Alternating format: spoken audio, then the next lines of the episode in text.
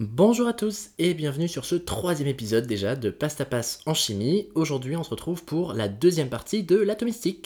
C'est parti Alors bon, deuxième partie, enfin qui dit deuxième partie dit qu'il y avait une première partie, donc je vous conseille quand même vivement de regarder la première partie avant, euh, pas juste pour que ça me fasse plus de vues, mais aussi parce que j'ai essayé d'expliquer les nombres quantiques euh, permettant de décrire l'orbital atomique avec une certaine, euh, une certaine comparaison. Pour la faire simple, tout le cortège électronique, ce sont des personnes réparties dans un bâtiment, donc ce sont des électrons répartis dans les différentes couches, sous-couches orbitales. Et pour pouvoir trouver l'orbital atomique, il me faut trois indications, le numéro de l'étage, le numéro de l'appartement et le numéro de la chambre. Parce qu'en vérité, l'orbital atomique, c'est une chambre à coucher qui contient un lit de place, et c'est ce lit de place qui permet de contenir ben, soit zéro personne, donc pas d'électrons, soit une personne, un électron, soit deux personnes, deux électrons.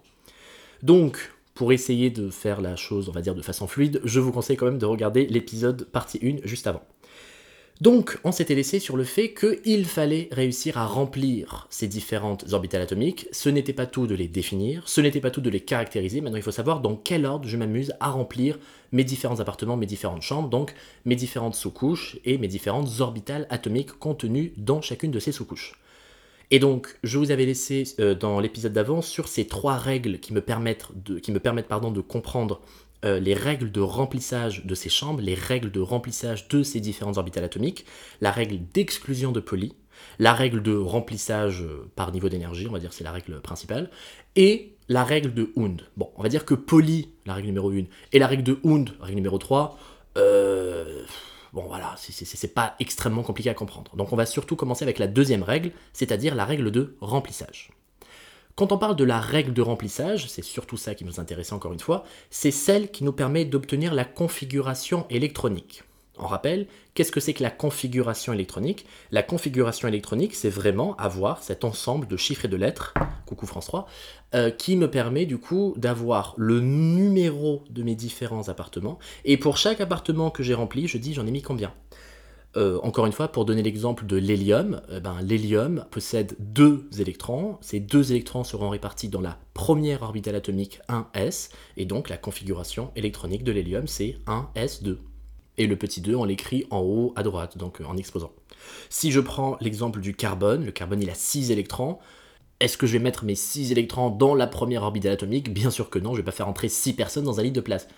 Oui, mais des fois, si on essaye de serrer, on peut rentrer à 3 dans un lit. Bon, encore une fois, on va pas changer la petite bête. On part du principe que le lit de place, c'est un lit avec deux places maximum. On va pas mettre une troisième personne. On va pas mettre plus de 2 électrons par case quantique. Maintenant, si je prends l'exemple du carbone, carbone qui possède Z égale 6, 6 protons, et donc 6 électrons, encore une fois, électroneutralité, euh, électroneutralité de l'atome, l'atome est électriquement neutre, c'est la même chose. Donc il y a 6 électrons, euh, il faut que je m'amuse à placer mes 6 électrons. Donc il va rentrer dans le premier étage à la 1s, elle sera pleine, elle sera pleine, pardon, 1s2. Et après, je vais essayer de les mettre au deuxième étage. Et il va rentrer dans la 2S, 2S2, et puis après, il va rentrer dans la 2P, 2P. Alors la P, effectivement, peut accueillir jusqu'à 6, euh, mais j'en ai pas 6, j'en ai que 2. Donc la configuration électronique du carbone, c'est 1S2, 2S2, 2P2. Et donc là, on va parler de la première règle, de la règle de remplissage, c'est-à-dire texto, comment faire pour savoir quelle chambre je remplis, quel appartement je remplis, dans quel ordre, etc. etc. Donc, cette règle de remplissage, elle vous permet de comprendre comment vous répartissez vos électrons en fonction du classement énergétique des différentes sous-couches. J'ai dit quoi là? J'ai dit sous-couche. Ça veut dire appartement. Ça veut pas dire chambre. Donc la règle de remplissage, elle me permet de comprendre combien je vais parquer dans tel ou tel appartement quand je vais rentrer dans les règles au sein même de l'appartement entre les chambres et au sein même du lit, là pour le coup, on va parler des règles de Hund et des règles de Poly. Donc c'est pour ça que je parle de la règle de remplissage d'abord, parce que c'est quand même plus logique de parler des appartes avant de parler des chambres. Une fois que vous êtes dans l'appart, après vous arrangez. Donc, cette règle de remplissage, elle vous dit, je dois suivre le classement énergétique, donc par ordre croissant, des niveaux d'énergie de mes sous-couches. Et là, on va se poser la question, c'est quoi le niveau d'énergie des sous-couches? Je sens que j'aurai plus de voix à force de faire cette voix un peu niaise à, chaque fois. Euh, concrètement, on se rappelle ce que j'avais dit dans le premier épisode, les différentes couches électroniques, entre guillemets les étages du bâtiment, donc le nombre quantique principal, eh bien plus je monte dans les étages, plus je m'éloigne du gardien ou de la gardienne qui habite au rez-de-chaussée, et donc je m'éloigne du noyau qui possède les protons, et donc en vérité je m'éloigne de ce qui me permet d'avoir une cohésion avec le noyau, et donc d'avoir la cohésion de l'atome. C'est donc facile à comprendre, les électrons qui sont plus proches du noyau, sont plus fortement attirés par le noyau, le plus attire le moins, que les électrons qui sont à l'extérieur, les électrons qui sont dans les étages d'au-dessus. Donc l'énergie de liaison, cette intensité d'énergie de liaison, c'est facile à comprendre, elle sera d'autant plus forte que je suis proche de mes noyaux, enfin de mes noyaux, pardon, de mes protons, donc de mon noyau. Le problème, c'est que d'un point de vue purement conventionnel, on met le moins pour dire que c'est l'énergie qui subit cette énergie de liaison, donc il subit le moins. En vérité, en termes de valeur absolue, l'énergie de liaison est plus forte quand je suis proche du noyau, mais en valeur numérique, ben, comme elles sont toutes négatives, ben, c'est plus je m'éloigne, plus je suis proche de zéro, donc plus je suis grand. Donc, quand maintenant on me parle des niveaux d'énergie des sous-couches, donc pas des étages des couches, mais des sous-couches, donc des appartements, on serait tenté de dire que c'est un peu la même merde, quoi. Plus je m'éloigne du rez-de-chaussée, plus je gagne en hauteur, et donc du coup, tous les appartements qui sont dans le 1 sont forcément inférieurs à ceux qui sont dans le 2, qui sont inférieurs à ceux qui sont dans le 3, qui sont inférieurs à ceux qui sont dans le 4, etc. etc. Mais c'est pas vraiment la même chose. Et c'est assez facile à comprendre en vérité. Si je vous montre l'appartement, je sais pas moi, 3D, l'appartement 3D, c'est le plus grand appartement de l'étage 3, il possède 1, 2, 3, 4, 5 chambres. Euh, c'est vraiment un appartement de luxe, quoi. Et si je prends le plus petit des appartements de l'étage du dessus, l'appartement 4S, euh, lui, c'est juste un studio, en fait. Je veux dire, tu rentres, il y a un lit de place, euh, fin d'histoire. Donc, effectivement, l'appartement qui est à l'étage 3 est dans un étage en dessous. Mais il n'empêche que le niveau énergétique de la sous-couche 3D est plus important, encore une fois d'un point de vue numérique, que le niveau énergétique de la sous-couche 4S. Donc quand on parle des couches et des étages, il n'y a pas à tergiverser que 15 ans, donc c'est 1, 2, 3, 4, 5. Mais quand on parle des sous-couches, ça suit globalement la même logique, mais il y a des petites exceptions. Et très souvent, enfin très souvent j'exagère, souvent, il va y avoir des remplissages de la couche d'en haut, pour la S notamment, avant de continuer à remplir la couche d'en bas. Et donc, si jamais je dois venir caser mes électrons, ils ont rempli le premier étage, ils ont rempli le deuxième étage, ils sont en train de remplir le troisième étage. J'en ai mis deux dans ma S, 3S2, ok. J'en ai encore 6 sous le bras, je les mets dans ma P, 3P6. Et après, il m'en reste deux. Bah, on serait tenté de dire, bah, je vais aller prendre le troisième appartement du troisième étage. Je vais aller les mettre dans le 3D. Mais non, je dois les monter au niveau de ma 4S et, et, comment dire, et mettre mes électrons dans la 4S. Donc la configuration électronique d'un atome qui possède beaucoup beaucoup d'électrons, bah, ce sera 1s2, 2s2, 2p6, 3s2, 3p6, 4s2, et ensuite il commence à remplir la 3D. Et si je décide cette fois-ci de m'intéresser à la vraie raison qui fait que je remplis d'abord le 4S avant, enfin la 4S avant de remplir la 3P, euh, c'est pas une histoire de appartement de luxe, pas appartement de luxe, Airbnb machin, c'est juste qu'en fait ces deux sous-couches, bah elles sont juste proches en énergie. Donc quand j'ai des sous-couches qui ont un niveau énergétique proche, je peux avoir ce petit overlap où je vais d'abord monter mon étage, remplir avant de redescendre, continuer, parce que ce n'est pas comme les niveaux énergétiques des couches, 1, 2, 3, 4, mais au niveau des sous-couches, c'est un peu plus subtil. Et donc là, on arrive à la vraie question, comment on fait pour savoir? C'est quoi la règle? Comment je fais pour déterminer comment je trouve, comment je, je respecte cette règle de remplissage? Eh bien en vérité, on a une petite astuce, c'est euh, la méthode des diagonales ou la méthode du sapin de Noël, enfin bon bref, vous l'appelez comme vous voulez. Ce qui m'intéresse, c'est comment ça fonctionne concrètement. Alors, pour que ça puisse fonctionner, il faut pouvoir écrire chacun des appartements. Un S, en dessous j'écris 2S, en dessous j'écris 3S, en dessous j'écris 4S. Bref, je suis en train de représenter mon immeuble un peu à l'envers. Donc je mets le premier étage en haut, le deuxième étage en dessous, le troisième étage en dessous, et donc le dernier étage de l'immeuble se retrouve en bas. Et je mets sur la même ligne tous les appartements qui font partie du même sous-type. Tous les appartements de type S, bah, ils n'ont qu'une chambre. Tous les, appartements, tous les appartements de type P, ils ont trois chambres. Tous les appartements de type D, ils ont cinq chambres. D'ailleurs, c'est assez facile à comprendre parce que M peut prendre toutes les valeurs entre moins L et plus L. Donc vous comprenez que quand L gagne une valeur, ben M, elle peut gagner une valeur en plus, une valeur en moins. Donc quand L augmente de 1, le nombre de chambres augmente de 2. À ne pas confondre avec L et N, où là, pour le coup, quand n augmente de 1, L augmente de 1 aussi, parce que L peut prendre toutes les valeurs entre 0 et n-1. Donc, je représente sur la même colonne tous les appartements S, la colonne juste à droite tous les appartements P, la colonne juste à droite tous les appartements D, mais c'est assez facile à comprendre que les S commencent dès le premier étage, les P commencent dès le deuxième étage, les D commencent dès le troisième étage, et donc vous retrouvez à faire un peu ces, marches d'escalier, où vous écrivez tout à fait en haut à gauche un S, puis juste en dessous du 1S, 2S, et juste à côté à droite 2P. Et encore en bas, vous écrivez le 3S en dessous du 2S, en dessous du 1S. Puis le 3P en dessous du 2P. Et nouveau Pokémon débloqué, 3D. Donc dans le quatrième étage en dessous, vous écrivez le 4S juste après les S, le 4P dans l'alignement du 2P et du 3P, et le 4D dans l'alignement du 3D, mais vous rajoutez nouvelle carte Pokémon 4F. Et donc c'est facile à comprendre, à chaque fois que vous débloquez un étage, vous débloquez un type d'appartement particulier. Donc, une fois que vous vous retrouvez avec cette écriture, euh, comment dire, de tous les sous-types, de tous les étages euh, de cette façon-là, eh ben, on s'amuse à faire des diagonales. Donc, vous vous amusez à tracer des diagonales comme ça, qui vont de haut, euh, qui, vont, qui démarrent en haut à droite et qui finissent en bas à gauche, pour vous donner le sens de la diagonale, de la petite flèche. Et vous prenez chacun des appartements dans l'ordre avec lequel vous le lisez, et vous mettez une petite flèche. Donc vous mettez la flèche au niveau du 1S, et vous voyez que votre flèche, vous pouvez la continuer jusqu'à l'équateur, euh, elle ne traversera que la petite, euh, que le sous-type 1S. Donc je remplis 1S. Puis je passe au 2S, puisque c'est un peu l'ordre logique des choses. Le 2S, je mets une diagonale, je commence à la remplir, ok, je passe par la 2S. Est-ce que je touche un autre appartement sur la route? Que nenni. Oui, j'ai vraiment dit que nenni en 2023. Puis, le 2P. Je mets une petite diagonale, je trace 2P, oh, jour de joie. Quand je continue ma diagonale, je tombe sur le 3S. Donc, c'est la règle de la diagonale. Tant que je n'ai pas fini de remplir tous les appartements qui étaient contenus dans une diagonale, je ne passe pas à l'appartement d'après. Et donc, la ligne qui passe par 2P, elle passe également par la copine qui est en bas à gauche, 3S. Euh, et après, ça s'arrête.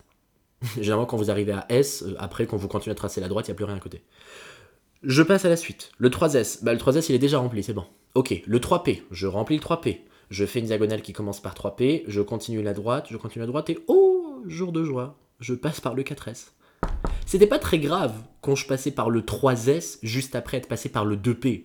Parce que de toute façon, le deuxième étage, il était plein, il était plein. De toute façon, j'allais passer au troisième étage. Mais vous comprenez assez vite que quand je commence à remplir la 3P, ben l'étape d'après, c'est la 4S. Et ce n'est pas la 3D. Ce qui fait qu'on remplit le quatrième étage au niveau de l'appartement S avant de remplir le troisième étage au niveau de l'appartement D. Et ce qui fait qu'il y a ce petit overlap dans la configuration électronique qui fait que très souvent bah, vous avez des S qui vont griller la politesse à des D. Mais on peut continuer plus loin. Il n'y a pas que 4S et 3D encore une fois qui, se prennent le chou. Je continue. J'ai donc, donc, rempli pardon, la 3P et la 4S. Je continue ma diagonale, il n'y a plus rien. Je reviens sur le troisième étage, 3D. La diagonale 4P, et diagonale 5S. Donc rebelote, je vais remplir la 5S avant de remplir la 4D. Il y a très souvent ce genre de conflit entre les S et les D. Mais il y a quoi d'autre aussi? Il y a aussi le fait que la 4, eh ben, elle va avoir la sous-couche F. Donc en vérité, plus vous avancez, plus vous avancez d'un étage, plus vous débloquez une nouvelle catégorie d'appart, et plus vous continuez à répéter ce genre d'inégalité, où vous remplissez d'abord cet appart avant de remplir celui-ci, même si ça, ça demande qu'on commence à remplir un étage avant de finir de remplir l'étage d'en dessous. Ceci est donc la méthode des diagonales qui nous permet de respecter la règle de remplissage. Alors pourquoi je parlais des méthodes euh, du sapin de Noël? Parce qu'en vérité, si vous vous amusez, bon, je fais vraiment un truc, euh, si, si, vous avez que ça à faire, vous pouvez vous amuser à faire les petites lignes comme ça. Donc la diagonale qui passe par le 1S, vous faites un demi-tour et vous revenez, ça fait la diagonale qui vient par le 2S, vous faites un demi-tour et vous revenez, donc en vérité ça vous demande de faire toutes les diagonales avec une seule, enfin sans lever le stylo quoi, et du coup vous avez des zigzags comme ça qui, euh, plus vous avancez, plus, deviennent, enfin, plus les zigzags deviennent grands, et du coup ça vous fait comme une forme de sapin de Noël. Bon, bref, hein, c'est clairement pas sur ça, je pense qu'on va vous poser une question en mode comment ça s'appelle cette méthode. Ce qui compte, c'est de pouvoir connaître sa règle de remplissage.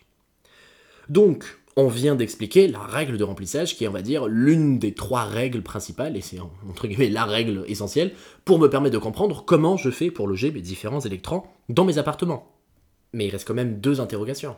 La première interrogation, comment les électrons vont se répartir dans le même appartement s'il y a plusieurs chambres? Et comment les électrons vont se répartir dans la même chambre? Et donc là, bim bam boum balaboum, on arrive sur les deux autres règles. La règle d'exclusion de Pauli et la règle de Hund. Alors bon, on va être honnête, c'est vraiment les règles euh, euh, basiques de chez Basique, on n'a même pas besoin de les comprendre, c'est évident. On va prendre un exemple. Vous rentrez dans le métro, euh, ligne, ce que vous voulez. Vous avez énormément de personnes d'un côté, mais il y a une petite place. Vous pouvez vous faufiler comme ça pour prendre une petite place dans le carré. Et puis de l'autre côté, vous avez énormément de place. Ma question, est-ce que vous allez vous asseoir là où vous avez de la place, ou est-ce que vous allez vous serrer d'abord? Bah vous allez vous asseoir là où il y a de la place, au fait.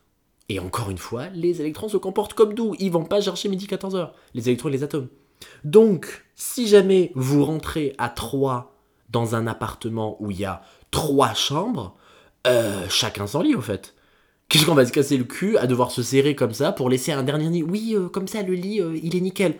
Bah non, Michel, au fait, on a payé le lit, on a payé l'Airbnb, il y a trois chambres. Bah, quitte à faire autant que chacun prenne sa chambre. On va pas rester à deux se coller comme ça, alors qu'on peut tous avoir sa chambre. La règle que je viens de vous citer, c'est la règle de Hund. La règle de Hund, ça consiste en quoi? Ça consiste à dire que pour un niveau énergétique donné, ça veut dire pour un même niveau de sous-couche, donc pour un même appart, les électrons vont occuper d'abord le maximum d'orbital atomique de même énergie. Donc je vous le donne en mille, ils vont occuper d'abord le maximum de lits. Et d'ailleurs, il y a une forme de, poésie là-dedans parce que c'est un peu en lien avec le cours sur la thermodynamique. C'est un peu lié, bon, avec beaucoup, beaucoup, beaucoup, beaucoup de guillemets, à une forme d'entropie. Les électrons essayent d'occuper le maximum d'espace qu'il aurait alloué. Bon, je mets beaucoup de guillemets là-dessus. Hein. Donc en vérité, la règle de Hund, elle vous dit que J'occupe le maximum d'orbital atomique de même énergie. En d'autres termes, j'occupe le maximum de chambres dans mon Airbnb qui a 3 euh, chambres, ou qui a 5 chambres, ou qui en a 7. Et avec des spins qui sont toujours de plus 1,5 lorsqu'ils ne sont pas appariés. Vous vous rappelez, dans l'épisode 1, j'avais dit le spin de plus 1,5, c'est un peu, c'est un peu le bon choix. quoi. C'est Par exemple, je dors à gauche du lit, c'est là où tout le monde veut dormir. Dormir à droite, c'est, c'est le deuxième choix. Donc si chacun peut se permettre le luxe d'avoir un lit, bah, chacun, non seulement il prend un lit chacun, enfin, chaque, je me répète un peu, chacun prend un lit, et chacun prend la position qui l'arrange le plus, donc nombre de spins de plus un demi. Ça, c'est la règle de Hund. Et je vais tout de suite l'ajouter avec la règle de Pauli, c'est un peu la suite. Si jamais je n'ai pas que 3 électrons à caser au niveau de ma sous-couche de P, mais je peux en avoir 4, ou 5, ou 6.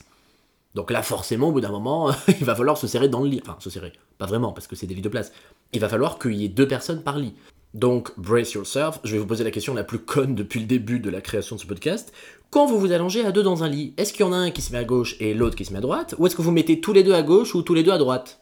Tic-tac, tic-tac. Bon, évidemment, chacun prend un côté, faut pas avoir fait maths sup. Eh ben, dites-vous que Polly, hein, il a eu un prix Nobel juste parce qu'il a dit que non, en fait, dans un lit, chacun doit prendre un côté. Super, merci Einstein, enfin, merci Polly. Enfin, je blague, je blague, ce mec, c'est un putain de génie. Hein. Donc, en vérité, le principe d'exclusion de Polly, c'est quoi? Le principe d'exclusion de Pauli consiste à dire que dans une même orbitale atomique, ou dans une même case quantique, c'est kiff kiff, les deux électrons doivent avoir des nombres de spins opposés. On parlera donc de deux électrons appariés en spin antiparallèle. Ce qui permet donc d'avoir une orbitale atomique ou une case quantique qui est un total du nombre de spins qui sera donc plus 1,5 moins 1,5 égale 0. Voilà. Bon, c'est vrai que c'est quand même un peu plus la classe que de dire on peut pas dormir du même côté du lit, lol. Bon, voilà, c'est un c'est un peu plus développé. Donc en vérité, la règle de remplissage me dit comment je me débrouille vis-à-vis de mes appartes, et même de mes étages en fait. Une fois que je suis dans l'appart, c'est la règle de Hoon qui me dit comment je me débrouille entre les chambres. Et une fois que je suis dans la chambre, c'est la règle d'exclusion de Polly qui me dit comment je me débrouille dans mon lit. C'est tout vous avez compris les trois règles qu'il faut manier pour réussir à écrire les meilleures configurations électroniques de l'espace et pour même comprendre encore plus loin où se répartissent les différents électrons. Et ça, ça va avoir une importance capitale quand on va parler dans le cours d'après des hybridations. Hybridation SP2, hybridation SP3, hybridation SP. Ça veut dire quoi? On va voir ça juste après.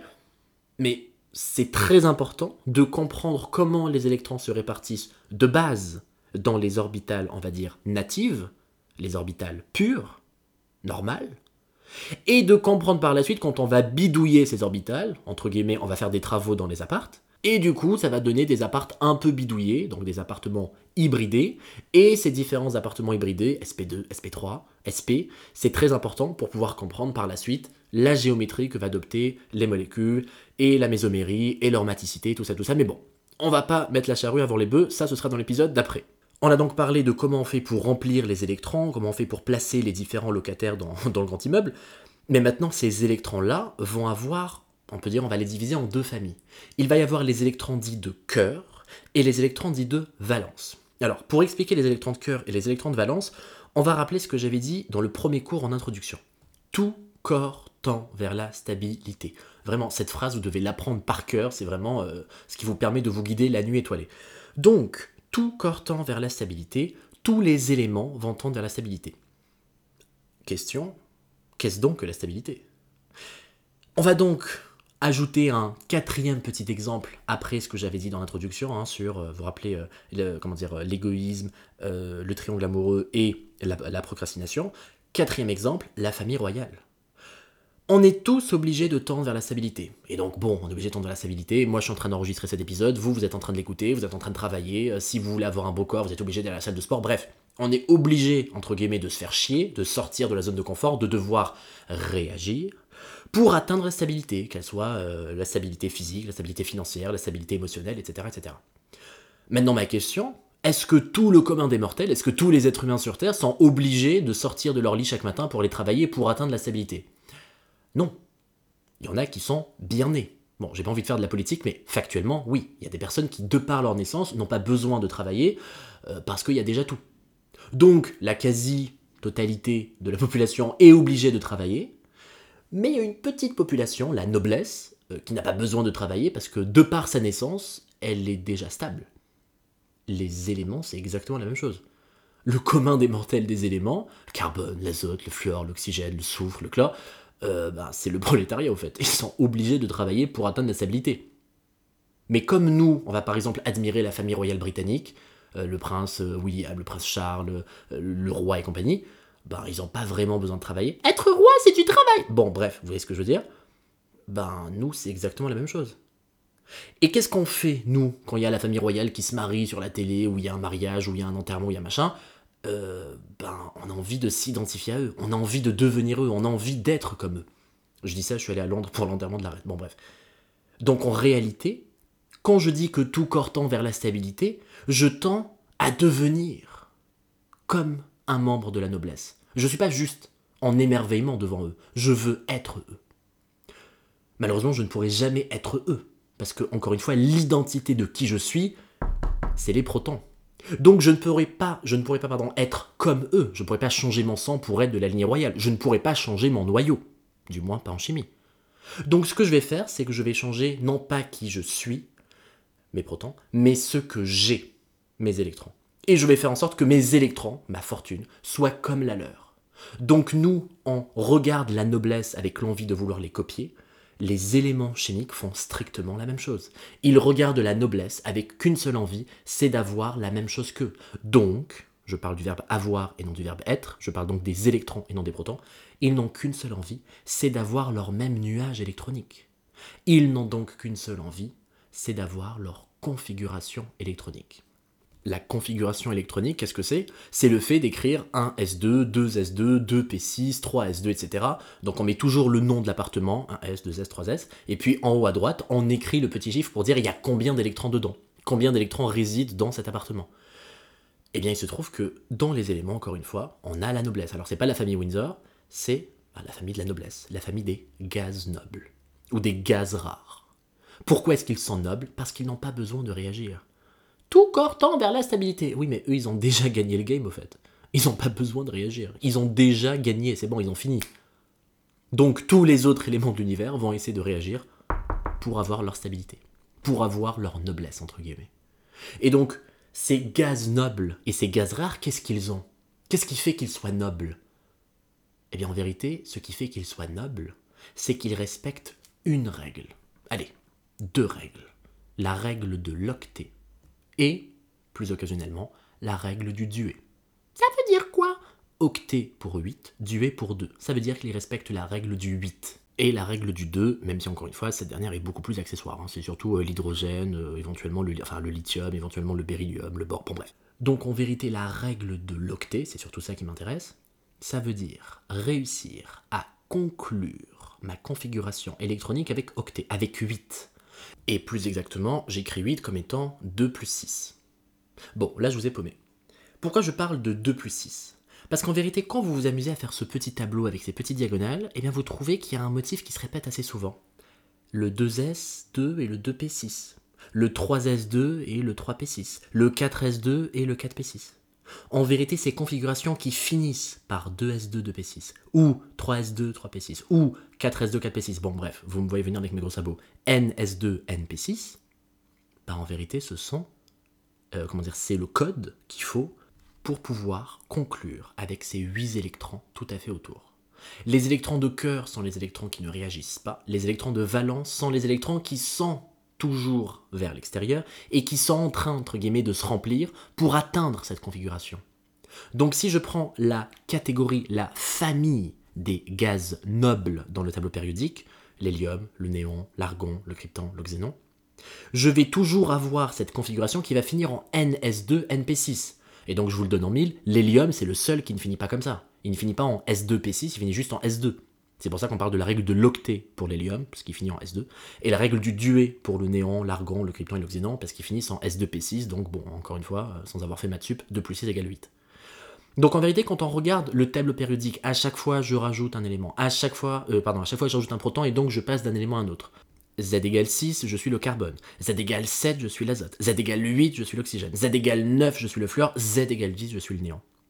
Donc en vérité, plus je gagne un proton, plus je gagne un électron. Encore une fois, l'atome est électriquement neutre. Et donc plus je m'approche à petits pas de cette configuration parfaite, de ce clou du spectacle qui finit en 2s2, 2p6. Et donc ce que je suis en train de vous dire, ça me permet de développer une deuxième notion, celle d'électronégativité. Oui, celle dont on a parlé dans le premier cours. Qu'est-ce qui fait que le fluor soit aussi, euh, aussi électronégatif?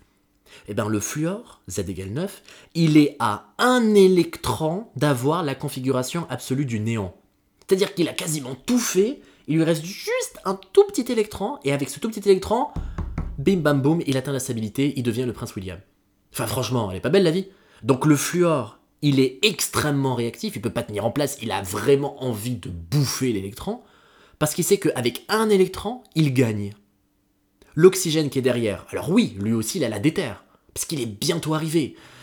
Enfin, il est bientôt arrivé, il est quand même un peu plus loin que le fluor. Donc lui aussi, il a la déterre, lui aussi il a la rage de gagner, mais bon, un petit peu moins que le fluor. L'azote est derrière, bon, il doit faire la queue, parce que lui, il doit gagner un, puis deux, puis trois électrons. Bon, le chemin est un peu plus lent, il a toujours la déterre, mais un peu moins. Le carbone qui est encore derrière, il lui manque 4 électrons. putain, Le carbone, c'est même pire. J'ai envie de dire, il est à mi-chemin. Hein, il a rempli à moitié sa paix. Donc il est aussi proche de remplir la paix et d'avoir la règle de l'octet que de vider sa paix et d'avoir la règle du duet. Donc bon, le carbone, il est électronégatif, doucement le matin, pas trop vite le soir. Hein. Électronégativité de 2,5. Bon, euh, c'est pas, c'est pas des records olympiques.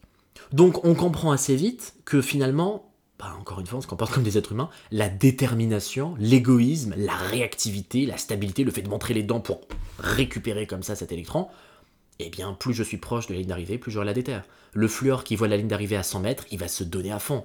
L'oxygène qui voit la ligne d'arrivée à 500 mètres, bon, il a la déterre, il va donner le dernier coup, mais il est un peu plus loin. L'azote qui voit la ligne d'arrivée à 1 km, le carbone qui voit la ligne d'arrivée à 4 km, plus vous êtes proche de votre objectif, plus vous avez envie de l'atteindre.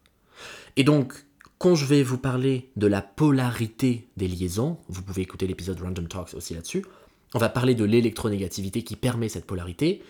Et donc en vérité, l'électronégativité, on vient de voir à quoi elle est due. Elle est due au fait de vouloir respecter la règle de l'octet, la règle du duet. Et donc si je suis à ça de devenir le prince William, euh, je peux te dire que j'aurais envie de réagir. Par contre, si je sais que c'est encore très loin euh, pour pouvoir y arriver, bon, j'aurais envie de le faire, euh, mais avec un petit peu moins de détermination, et donc avec un petit peu moins d'électronégativité. On peut même rajouter une deuxième propriété des atomes. On va pas parler d'électronégativité cette fois-ci. On va parler de l'énergie d'ionisation. Bon, là c'est écrit dans le nom. L'énergie d'ionisation c'est quoi? C'est l'énergie qu'il faut fournir à un système, donc là pour le coup un atome, pour pouvoir arracher un électron à un atome sous forme de gaz. Donc on essaie de l'ioniser sous forme de cation. J'essaie d'enlever l'électron.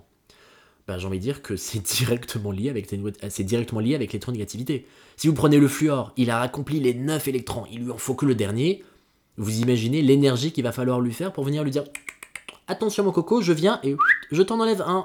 lol, tu repasses à 8. Il va vous crier dessus, il va vous mordre. Donc au fait, plus l'atome est électronégatif, plus il a envie d'avoir l'électron d'après, mais plus il est lié aux électrons qu'il a déjà au fait. Donc quand je vous dis un atome est très électronégatif, eh bien, en toute logique, il va avoir une énergie d'ionisation très élevée. Tout corps tend vers la stabilité. Donc, si jamais je veux ne pas tendre vers la stabilité, il faut que je donne un niveau d'énergie qui soit quand même assez délirant pour faire en sorte de ne pas respecter la Bible, quoi. Je dois respecter la Bible, je dois respecter le fait que tout corps tend vers la stabilité. Donc si jamais je viens et je viens t'enlever un électron et je viens te faire faire marche arrière, je dis pas que c'est pas possible. C'est pour ça que la Bible dit tout corps tend vers la stabilité. Je dis pas qu'il l'atteint. Mais si je veux faire en sorte de le détourner de la roue de la stabilité, euh, il va falloir mettre les moyens. Donc l'énergie d'ionisation varie directement comme l'énergie, euh, comme l'électronégativité. L'électronégativité et l'énergie d'ionisation, on vient de le voir, plus j'avance vers le gaz noble, plus je vais avoir cette énergie qui sera élevée. C'est assez facile à comprendre, on vient de le voir. Plus j'avance, plus je suis proche de mon gaz rare. Mais qu'est-ce qui se passe quand je suis tout à fait au début? Par exemple, je vais prendre euh, le lithium, je vais prendre le sodium, le, euh, le, n'importe quoi, le potassium. Eh bien, ces éléments-là, euh, je vous invite à regarder le tableau périodique et de regarder le sodium, Z égale 11, ou le potassium, Z égale 19, ils sont tout à fait à gauche. Euh, faut se lever tôt quand même. Hein. Vous avez vu tous les électrons qui vont devoir se bouffer pour atteindre la configuration du gaz rare, là, comme ça, qui est juste après. Donc le néon, euh, le néon, n'importe quoi. Le sodium, Na, je vous le donne en mille. Il va pas se dire, moi je suis Z égale 11 et je vais me retrouver à en bouffer 7 électrons pour atteindre l'argon, parce que bon, il faut capter 7 électrons, c'est juste pas possible. Donc le sodium, il va pas s'amuser à aller sur le prochain checkpoint. J'ai eu un accent dégueulasse. Il va pas aller sur le prochain checkpoint, le prochain point de sauvegarde il est beaucoup plus proche du point de sauvegarde d'avant. Donc en fait, il va revenir sur le néon. Donc le sodium ne va pas être électronégatif dans le sens il va vouloir bouffer les électrons pour arriver à la configuration électronique du gaz rare qui est juste après, c'est-à-dire l'argon, mais il préférera largement perdre un électron pour retrouver la configuration électronique du gaz rare qui le précède. Donc c'est pas une règle absolue, il faut prendre le gaz rare qui est le plus proche. Euh, si vous êtes à 1 km de la prochaine frontière ou du prochain checkpoint et qu'il suffit juste de faire un pas, de enfin, un pas en arrière et d'atteindre la stabilité, euh, le sodium il est pas masochiste. Le potassium non plus, le magnésium non plus, le lithium pareil. Donc, en vérité, tout fait sens. Parce que plus je suis proche de finir ma ligne, plus j'aurai envie de la finir.